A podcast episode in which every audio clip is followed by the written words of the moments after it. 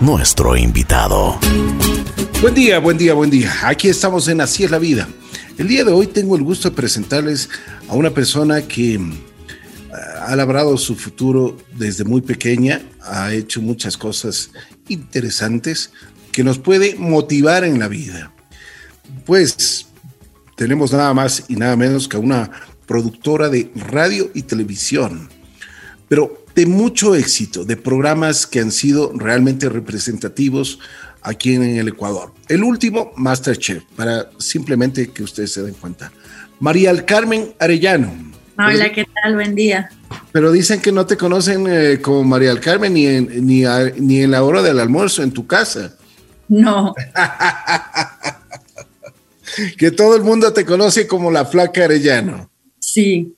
Qué bueno, qué bueno. Bueno, gracias por compartir nuestro escenario el día de hoy. Queremos conversar un poquito contigo, queremos eh, que nos cuentes tu historia de vida.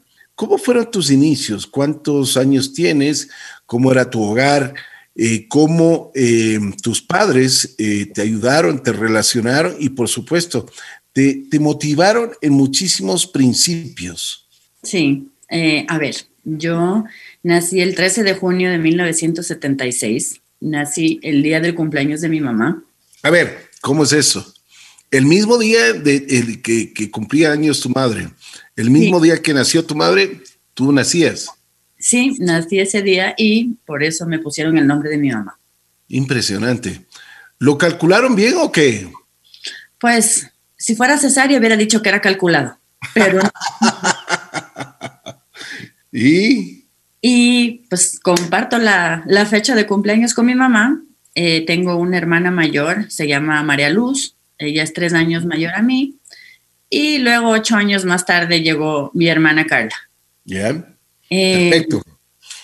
¿Cómo, era, cómo, ¿Cómo se desarrolló tus primeros días en este mundo? Em, a ver, de hecho, mi apodo viene porque mi abuela me puso así. Eh, yo era muy, muy, muy flaca, muy chiquitita, eh, y tanto así que mi mamá de alguna manera estaba muy preocupada de que yo sea tan flaca. Entonces, después de, iba al pediatra, ya iba al oftalmólogo y le decía, ¿qué le doy para que se engorde? Entonces el doctor le decía, así tu constitución salió al papá, yo soy muy, muy, muy parecida a mi papá. Oye, pero comías, comías lo normal, ¿no? A ver, de chiquita. O, te, o te quitaban la sopa tus hermanas. Mi hermana decía era capaz de quitarme la sopa, ella comía mucho que yo. Eh, recuerdo que, claro, tenía como todo niño ciertos problemas con verduras, con cierta comida que uno no quiere comer. Y yo no sé a qué horas hubo el cambio y a, todos en mi casa, a mis hermanas, eh, más barato darnos de vestir que de comer. ¿Y qué pasó? No sé, la verdad que crecer también en esta casa donde eh, la comida es un evento y es algo que se disfruta y es, algo tan es especial. Eh, y pues las dos familias, ¿no? De mi mamá y de mi papá, eh, hay este tema de, realmente disfrutar de la comida. Entonces, así es. Hasta el último bocado, además. De acuerdo. Yo me acuerdo siempre de una nutricionista que tenía y que me decía, lo que pasa es que usted sube de peso porque la comida para usted es un festejo. O sea, si se gradúa su hija, es un festejo. y comen mucho. Y Navidad comemos el pavo. Y ni todas las ocasiones uno come y disfruta de eso, ¿no? Sí, la verdad es que, y además creo que es muy importante hoy por hoy disfrutar de la comida, disfrutar de lo que uno se come eh, sin culpas, sin, eh, sin tener que estar pensando, me fregué, sino realmente disfrutar y creo que eso le hace distinto también a la comida, ¿no? Así es, así es. Y una de las cosas importantes es con quién comes, ¿no? Porque no, no solo la comida, es, es, el ambiente que tú haces. Bueno, ¿qué te inculcaron tus padres cuando estabas muy pequeña?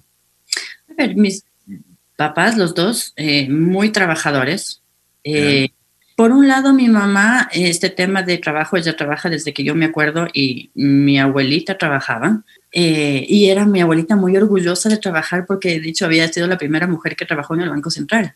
Eh, y era muy orgullosa de esto y creo que ella les pasó también eso a sus hijas, a sus hijos. Eh, y yo siempre vi a mi mamá trabajar, una persona dedicada, eh, que, siempre estaba pendiente de su trabajo, de, de, su gente, de sus clientes. Y por otro lado, bueno, mi papá igual, pero mi papá era más un tema de, de ser correcto, de ser honesto, de ser organizado. Eh, y de hecho fueron sus últimas palabras eh, eh, antes de morirse, de que no nos olvidemos de que hay que ser correcto en la vida. Qué importante es eso. qué bien hubieran hecho al mundo esas palabras, y no solo las palabras, sino los hechos, con tantas y tantas cosas que ahora vemos, ¿no? Pero bueno, es parte de la vida y es, hay, que, hay que vivirlo y sentirlo así. A ver, Flaca, cuéntanos un poquito más. Cuando, ¿En qué colegio estuviste? ¿Cómo te fuiste desarrollando? ¿Qué deporte te gustaba? ¿Qué hacías? A ver, yo estuve en el colegio americano. Em, ¿Qué tal el colegio americano? Em, tengo que reconocer que a mí me gusta mucho el colegio. Eh, no es un colegio para todo el mundo. ¿Ya? ¿Por qué? Porque porque no todo el mundo se siente cómodo. Es decir, de hecho, yo soy un, caso muy extraño. Eh, tengo que reconocer que yo no era una buena alumna.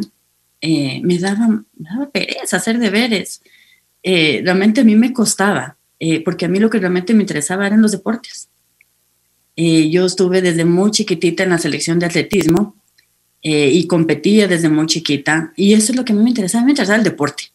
Además porque me divertía eh, entonces mi mamá, pobre, sufrió bastante con mis estudios. Inclusive cuando llegué a la secundaria, pues ya me cambié de deporte, ya no hacía atletismo, sino que hacía boli y entrenaba en la selección de Pichincha. Eh, me, apasionaba eh, el boli y de hecho perdí un año, me jalé un año y no le puedo culpar a nadie, ni al deporte, ni a que mi papá se volvió a casar, ni a nada. más bien fue algo que a mí me ayudó mucho porque yo era muy inmadura, era muy chiquita eh, para, para, mis compañeros, para la edad en la que estaba. Eh, y, y, en ese sentido sufrí mucho porque eh, ya mis compañeras, mis amigas estaban interesadas en chicos, en salir con chicos, en, inclusive ir a fiestas y probar licor y tal. Y a mí no me interesaba en lo más mínimo. Yo lo único que quería era jugar boli. Era mi único interés en la vida. entonces, claro, en ese sentido no me fue muy bien. Claro. Inclusive puedo decir que hasta fui bulliada en, de alguna manera porque además mi hermana mayor, ella era, es pues muy guapa, eh, eh, muy popular, muy simpática, muy chévere y yo todavía era una niñita, que no era una niña para mi edad, pero sí emocionalmente. Entonces, entonces claro, para mí fue difícil en ese momento Afortunadamente, digo yo afortunadamente, y le agradezco mucho al profesor que me dejó de año y a mis esfuerzos por jalarme el año, porque eh, fue un aprendizaje para mí, por un lado. Por otro lado, eh, mi mamá decidió que eh, yo tenía que quedarme en ese colegio, porque ella creía que era una buena educación y que era bueno para mí. Y yo la verdad no discutí mucho porque sentía un poco la culpabilidad de haberles defraudado de alguna manera, entonces dije, lo que digan, yo hago. Y para mí fue lo mejor que me pudo haber pasado porque eh, ya maduré de alguna manera, ya estaba donde tenía que estar y de hecho mis amigas que son hasta el día de hoy son las amigas que yo hice en ese momento. Claro, claro. O sea que el fracaso te resultó un éxito, ¿no? creo que siempre hay un aprendizaje y yo también creo que las cosas se dan por algo y claro, ahora uno que es grande entiende y puede ver eso, eh, pero para mí fue lo mejor que me pudo haber pasado eso, porque si no yo creo que hubiera tenido muchas más dificultades y problemas. Qué bueno, me alegro muchísimo. Bueno, ¿cómo sigue desarrollándose tu vida aparte del boli? Eh, ya te comenzaron a gustar los chicos, me imagino, los chicos también se fijan en ti, eres una mujer muy guapa y bueno, ¿qué pasó? La verdad es que siempre fui media lenta con eso, yo era muy tímida. Ay, me alegra. Me, alegro muchísimo cuando eh, los, nuestros invitados son tan sinceros. Te juro. Eso, eso, me encanta. Me encanta, me encanta que sean sinceros. Y así deberíamos ser en la vida, ¿no? Imagínate. Sí, la verdad. Eh, la paz que ya a uno le, a mí al menos ya me cuesta mentir porque ya tengo tan poca memoria que no sé qué dije, quién dije, cómo dije, entonces dije mejor de frente. Ay, está flaca. Oye, ¿algún día subiste de peso o no? Sí, cuando me embaracé. Ya, ¿qué pasó? Cuéntame. Bueno, bueno, pero vamos por partes. Vamos por partes, vamos por partes. Terminas el colegio, terminas el colegio, vas, vas a la San Francisco a estudiar eh, comunicación. A ver, yo supe que quería estar y trabajar en televisión desde que tenía 12 años. Eh, esto empieza porque em, gente de Coavisa fue un día al colegio y como que invitaban a un casting, a una cosa para un programa de niños. Y yo fui, me escogieron y no sé por cuánto tiempo, creo que fue por un año que hice un programa en Ecuavisa que se llamaba Laberinto que transmitían los sábados. Y ahí fue que descubrí que lo mío era la televisión y que eso es lo que a mí me gustaba. No sé en qué momento o en qué punto, creo que debe haber sido antes de jalarme el año, porque yo era bastante extrovertida y pues me volví muy, muy tímida. Entonces, de mi entorno, pues sí, soy súper extrovertida, pero fuera de eso soy muy tímida. De hecho, me cuesta mucho estar frente a las cámaras, dar entrevistas. Esta entrevista es más sencilla para mí porque es como una conversación, pero cuando hay mucha gente, a mí me cuesta muchísimo, muchísimo. ¿Por qué? ¿Pero por qué? Mm, me da inseguridad, me pongo súper nerviosa, o sea, me cuesta, tengo que prepararme realmente desde la noche anterior porque me... Y si puedo... Es como cuando das examen. Sí, casi, casi cuando me quedaba supletorios, o sea, horroroso. Pero bueno, eh, es parte de la vida y hay que, hay que tener un poquito, bueno, siempre hay que tenerle respeto al micrófono, pero el micrófono es amigo cuando quiere ser y también cuando nosotros le damos la oportunidad y, conversamos con mucha sinceridad y honestidad. Flaca, a ver, te fuiste a la universidad, eh, ¿qué pasó? Mm. Como digo yo desde el día uno, bueno, de hecho antes de entrar a la universidad trabajé con mi mamá, mi mamá tiene una agencia de viajes. ¿Ya? Trabajé con ella porque no quería estudiar, obviamente ya les dije que el estudio no se me daba tan bien, entonces eh, decidí tomarme un año trabajando eh, y que fue una súper buena oportunidad porque pude viajar mucho por temas de trabajo. Entonces pude viajar y pues ya decidí que el siguiente año ya entraba a estudiar. Empecé a estudiar en la San Francisco y directo fui al área de comunicación, al estudio de radio, televisión y cine. Eh, los primeros años eran como cosas muy básicas de comunicación, guion y el tipo de lenguaje. Y luego ya fue, yo diría, con eh, la decana que era en ese momento Susan McQuillan, que fue una de las mejores profesoras y guías que yo pude haber tenido. ¿Qué pasó con, qué pasó con ella? Ella le dio un cáncer y se fue a los Estados Unidos porque ella era de Estados Unidos y ya se enfermó y se fue. Pero era una persona tan disciplinada, eh, tan clara, eh, súper exigente, la persona más exigente que yo he conocido. Y esto te forma y te da carácter y, te enseña mucho. Y una de las cosas que más recuerdas de esta persona, ¿qué era? creo que la disciplina que ella tenía y esta gana de, querer enseñarnos, casi, casi que así sea con sangre. o sea, era, era de terror, todo el mundo le tenía terror. Yo le tenía mucho agradecimiento. Era respetada, o sea, además del terror, era muy, muy respetada por, por la eminencia que era. Eh, y yo le agradezco de verdad todo lo que, así se grito, ya insultada, pero creo que te forma también de alguna manera porque tú no sabes con qué te vas a encontrar en la vida y tienes que estar preparado para todo.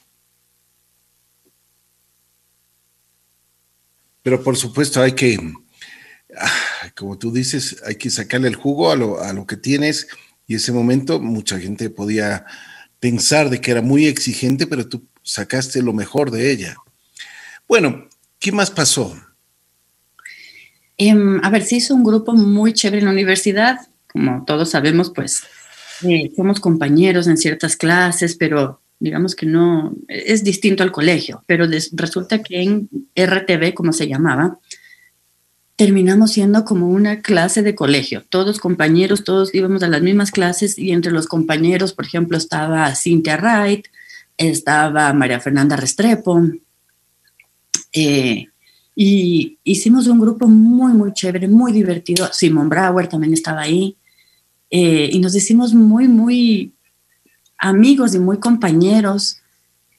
Eh, fue, fue, fue, muy, muy chévere esta etapa en la universidad, porque no solo hacíamos actividades dentro de la universidad, sino fuera. Eh, fue una, una, gran experiencia y había mucho, mucho compromiso y, y a la final retos, ¿no? Cada uno se retaba y, y, trataba de ser bueno, porque además hacíamos muchos trabajos en equipo, como es la televisión, uno solo no hace nada. Entonces, eh, si eras director de uno, eh, la otra persona era tu productor y la otra persona era tu presentador.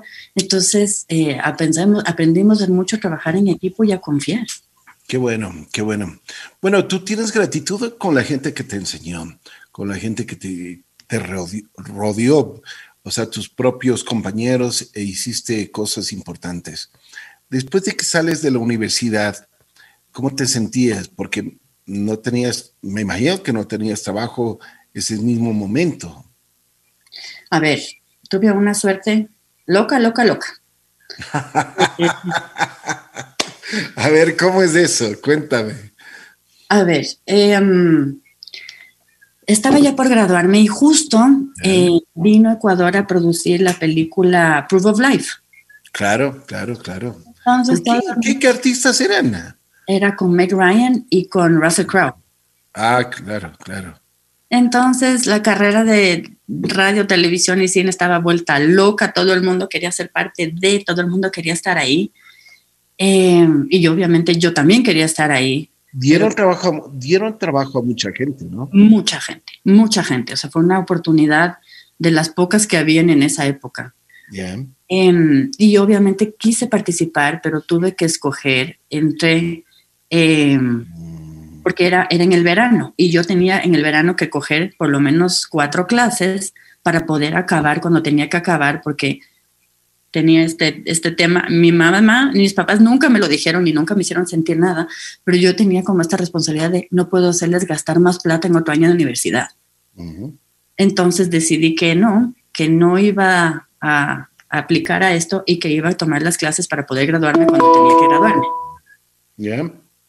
Entonces, eh, inmediatamente después hubo otra oportunidad em, de una película que se llamaba eh, The Dancer Upstairs o Pasos de Baile, que era protagonizada por Javier Bardem y era dirigida por John Malkovich. Esa era una producción un poco más pequeña y yo en ese momento estaba saliendo con el papá de mis hijas, o sea que fue mi esposo, ahora es mi ex esposo. A ver, eso, eso nos tienes que explicar. Y eh, la prima de él em, tenía amigos que eran cineastas que habían estado en el, en el mundo hace rato y ahí tuve la grandísima suerte y privilegio de conocerle a quien yo creo que es uno de los mejores productores, que se llama Pocho Álvarez. Buenísimo, yo sé, yo sé. Eh, ¿A quién te refieres? Y espero algún momento conversar un poquito con él. Es un hombre maravilloso. Así es. Y, mucha gente opina lo mismo que tú, ¿no? Me dio la oportunidad de mi vida. Eh, ¿Por qué? mocosa que recién salía de la universidad. Por qué, dices tú que te dio la oportunidad? Porque el aprendizaje, el conocimiento y además a la gente que conocí.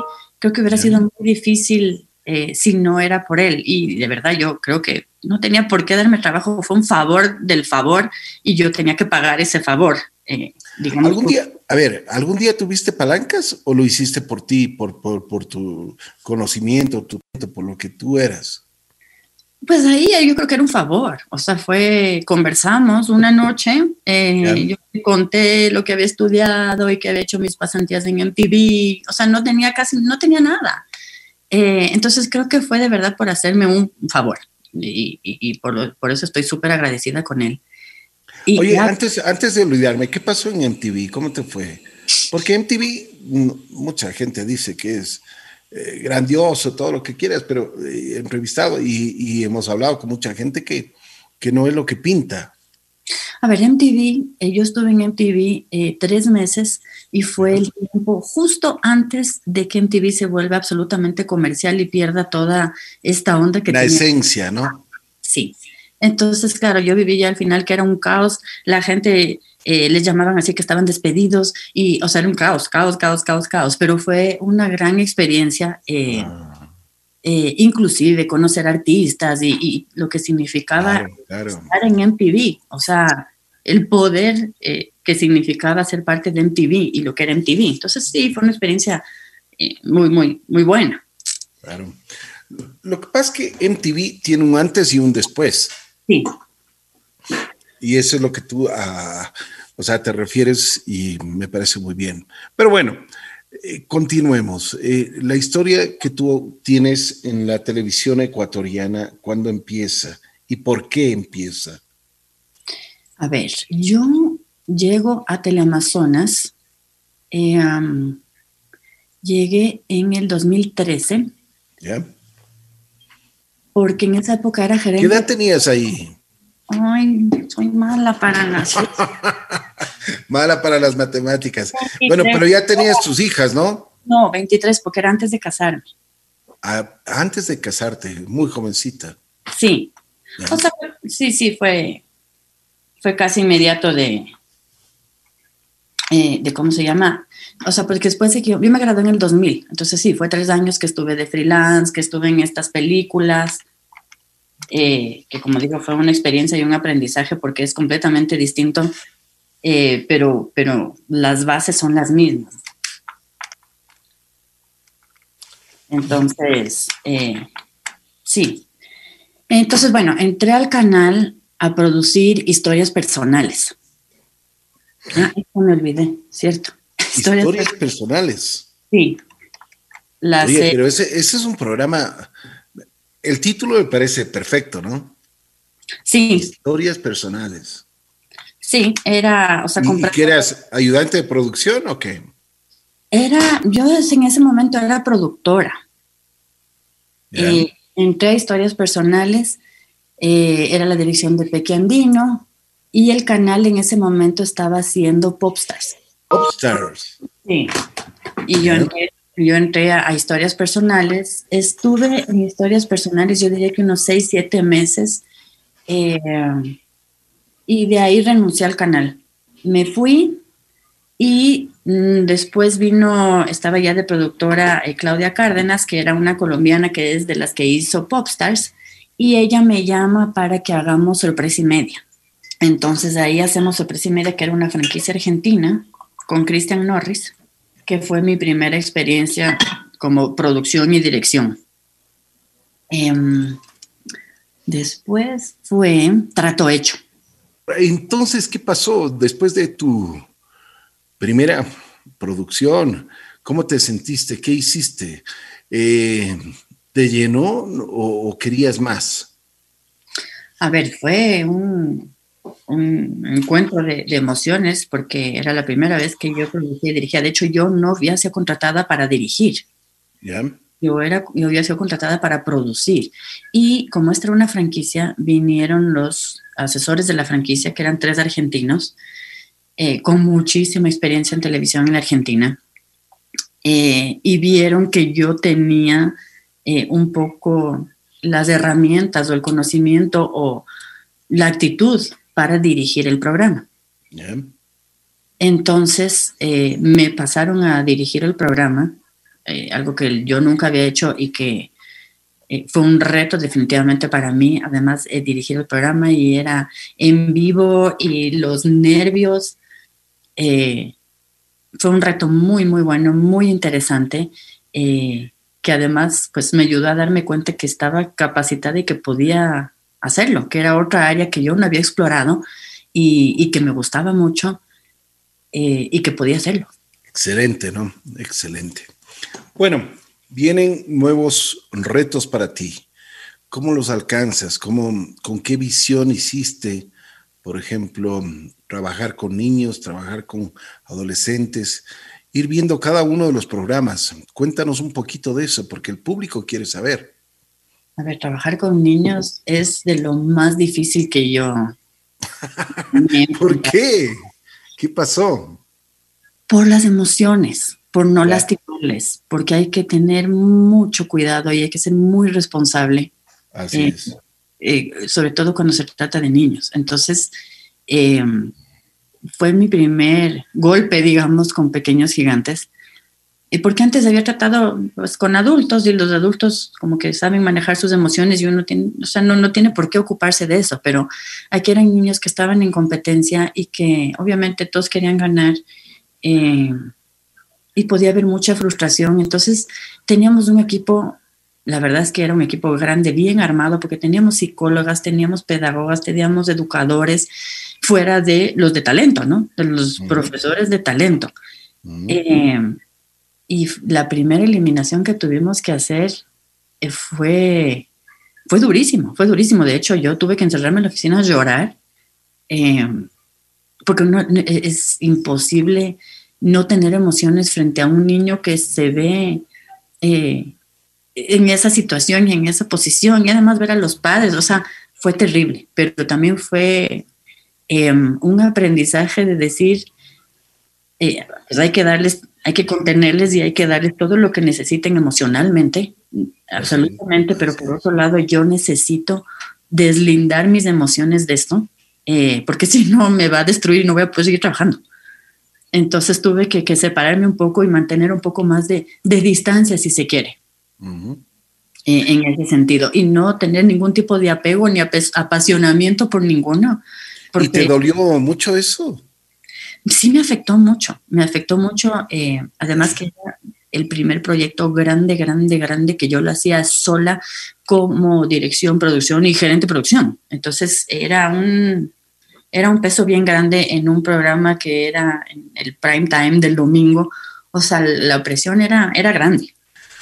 Bueno, después de Pequeños Gigantes tiene sus otras producciones más. ¿Qué pasó? A ver, ya no me acuerdo ni qué, ni, en qué orden venían. A ver, luego hicimos. Yo a ver, a ver, yo te, a ver, yo tengo aquí tu hoja de vida, voy a hacer acuerdo, porque eso es importante.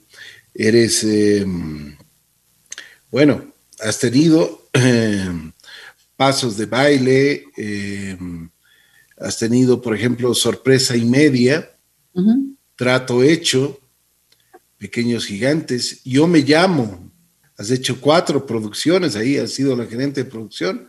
Bailamos, La Voz, eh, Quiero cantar contigo, La Cocina del Chef y Master Chef, que uno y dos lo has hecho tú. Pero bueno, eso estaremos conversando porque después de esto. Pero ahí te hago recuerdo de algunas cosas que has hecho, ¿no?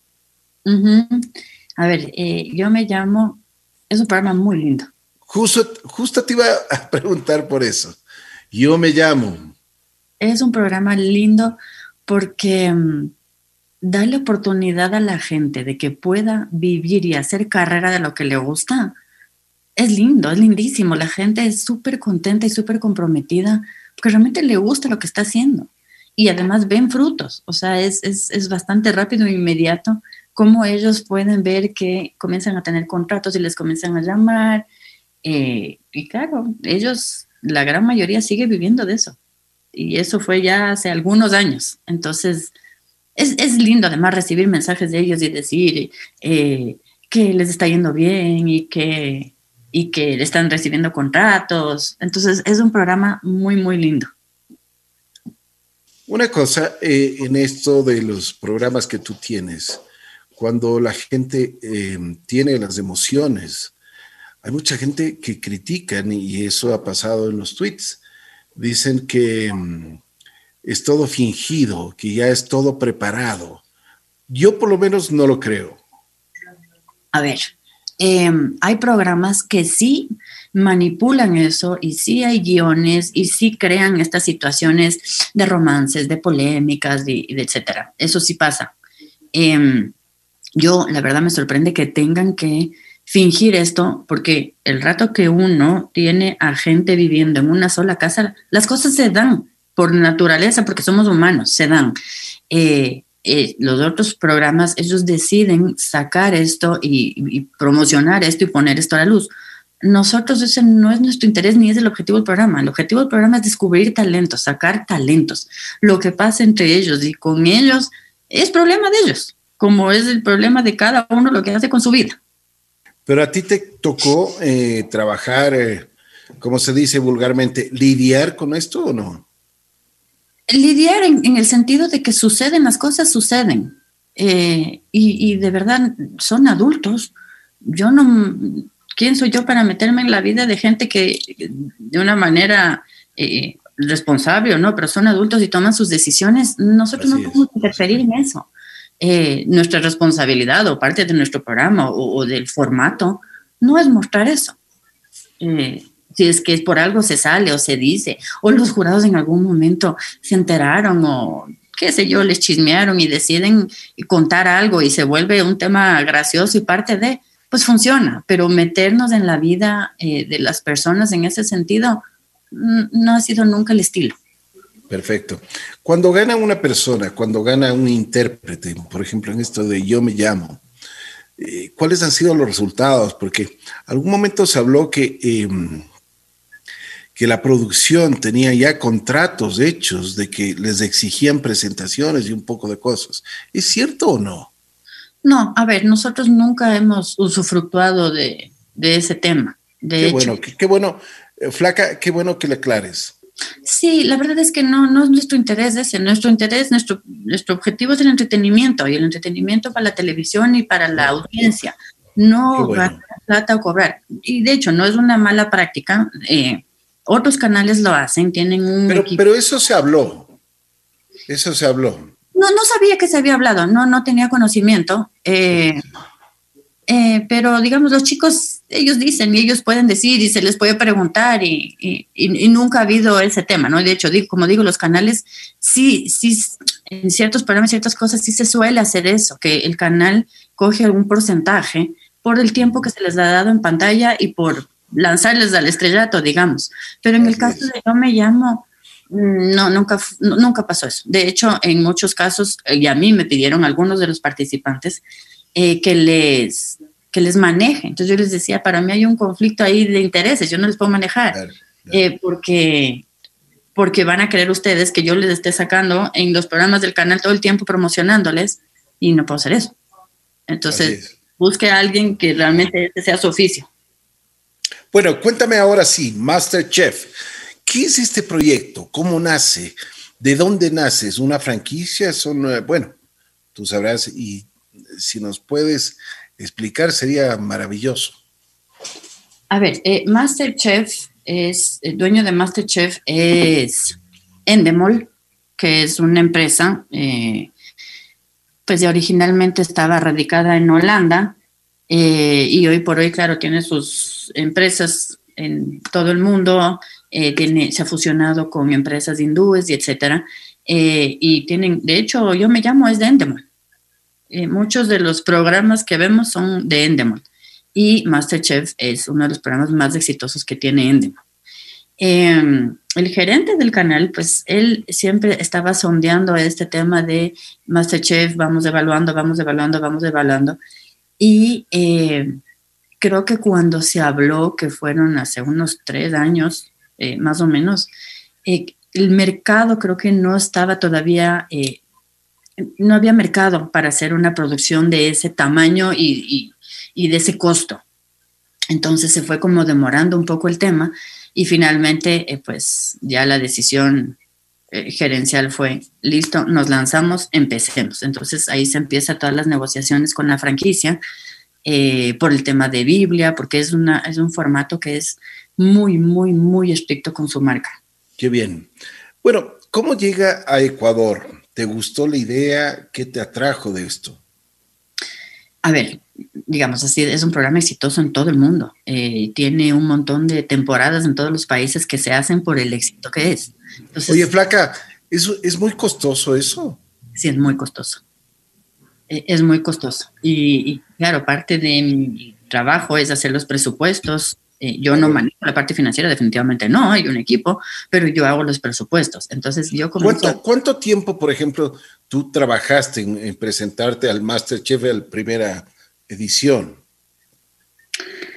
Eh, a ver, eh, trabajamos desde el inicio. A ver, en la primera temporada nosotros hicimos el casting más o menos en junio. Yo creería, lo que pasa es que la franquicia te pide que empieces a trabajar con mucho tiempo, entonces yo diría que fue a partir de enero, o sea, es casi un año para la primera temporada. Para una segunda temporada, pues ya es más fácil, ya no es la primera vez. Entonces, entonces son otros tiempos.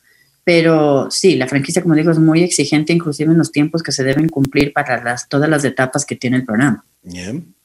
Ok, después de eso, entonces, ¿cuál fue el siguiente paso? Eh, pues un poco eh, ver temas de presupuesto, principalmente.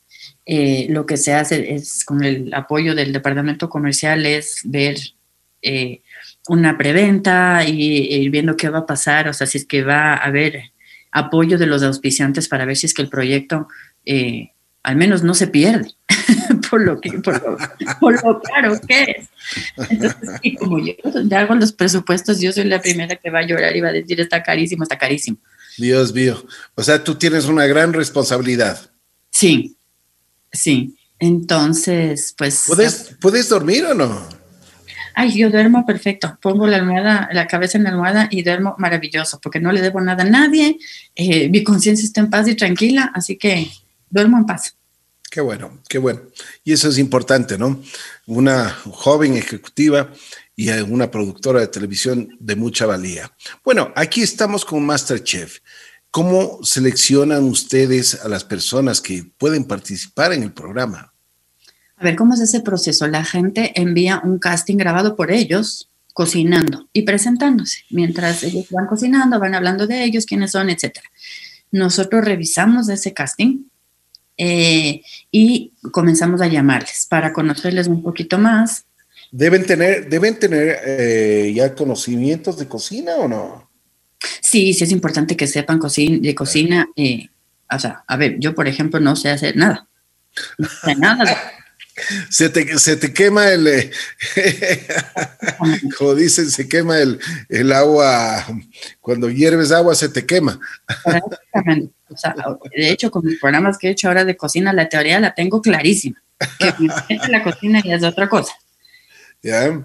Em, entonces sí, tiene que ser gente que sepa eh, de qué está hablando, que sepa, que, que, cocine, que tenga conocimiento. No necesitamos que haya tenido estudios ni, eh, ni, ni, haya hecho cursos ni nada, eh, pero que tenga conocimiento y que le guste, además, sobre todo que le guste, que sea su pasión.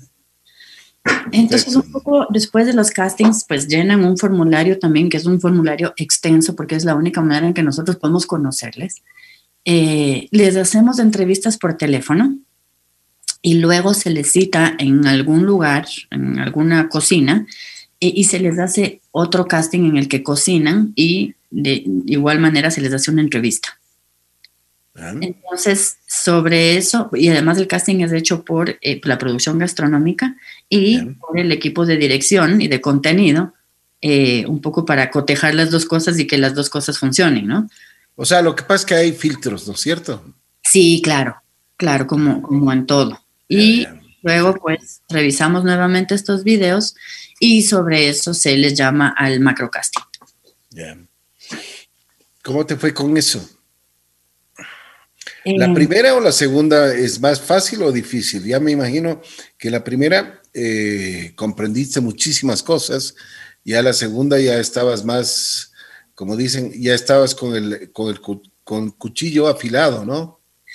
A ver, sí, claro, la primera es, es un estrés y es una angustia porque es la primera vez además. Claro, claro. Segunda, hay cosas que ya hay más control, pero bueno, hay que tomar en cuenta que esta segunda hicimos en medio de la pandemia y eso fue un estrés brutal. Eh, cumplir el aforo, la bioseguridad, hacerles pruebas a todo el personal y a toda la gente que fue al macrocasting, que fueron 102 personas.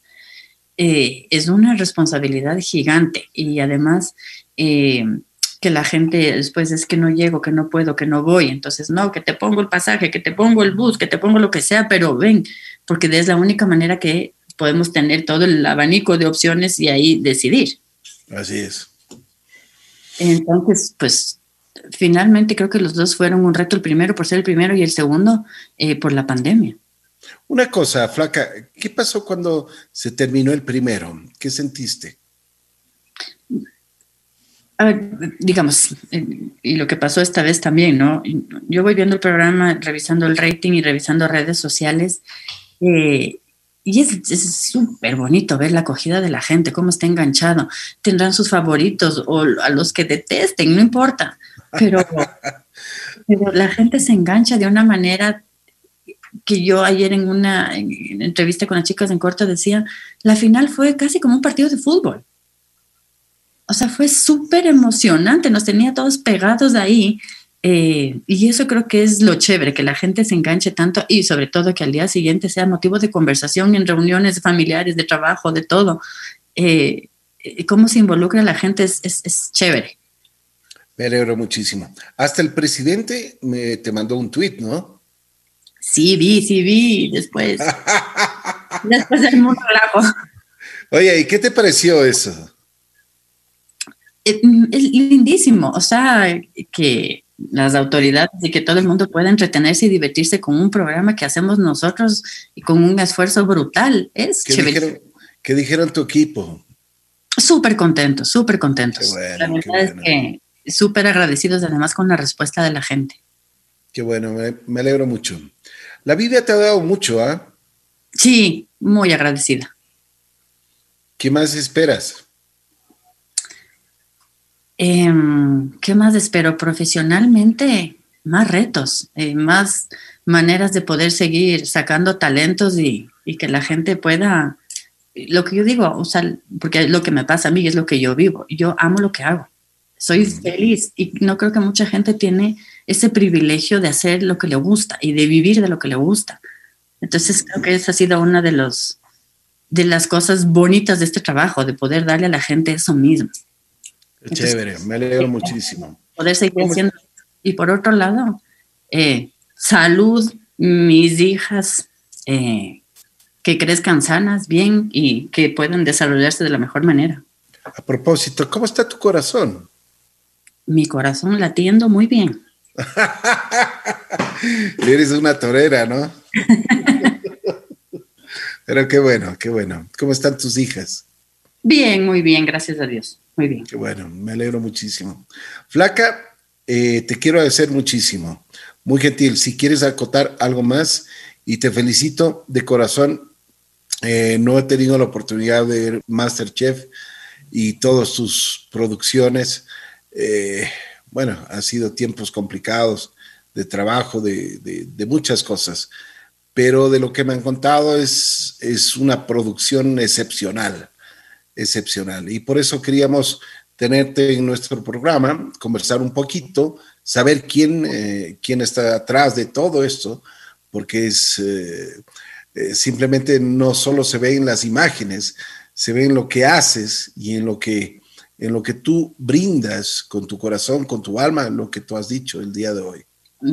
Muchísimas gracias por tomarme en cuenta en esta conversación que ha sido realmente divertida para mí, espero que para el resto también. Eh, y no, cuenten conmigo para lo que... no ha sido una entrevista, ¿no? Sí, sí, una conversación. Así es, qué chévere. me alegro muchísimo. Me alegro una cosa, que te hayas sentido cómoda, porque eso es importante. No, súper cómoda. Muchas gracias. Espero que no eh, haya sido inoportuno en, alguna, en alguna pregunta, pero eh, siempre trato de que eh, los invitados estén cómodos y que ellos simplemente hablen sus cosas y motiven muchísimo, porque es una motivación de vida, de que todos los jóvenes y todas las personas podemos seguir avanzando y más que nada en este Ecuador podemos seguir evolucionando y haciendo cosas que son importantes. Sí, por supuesto. Bueno, si quieres decir algo más, con mucho gusto. Mil gracias por esta conversación, por tomarme en cuenta y estoy a las órdenes siempre. Bueno, señoras y señores, tuvimos la oportunidad de conversar un poquito con María del Carmen Arellano, eh, la flaca Arellano, todo el mundo le conoce así y ha sido una satisfacción gigante tener la oportunidad de conversar con una persona que bueno, se hizo en, los estudios, eh, creció muchísimo y le dieron la oportunidad. Muchas personas necesitamos la oportunidad y eso es lo que estamos buscando siempre para que este Ecuador sea mejor. Hay que luchar, hay que realmente todos los días eh, seguir siendo talentosos y buscando proyectos. Les mandamos un abrazo especial. Gracias, Flaca, muy gentil. Y la próxima estaremos conversando de un nuevo proyecto. Un abrazo y muchas gracias. Un saludo a todos. Muchas gracias, muy gentil. Chao, chao.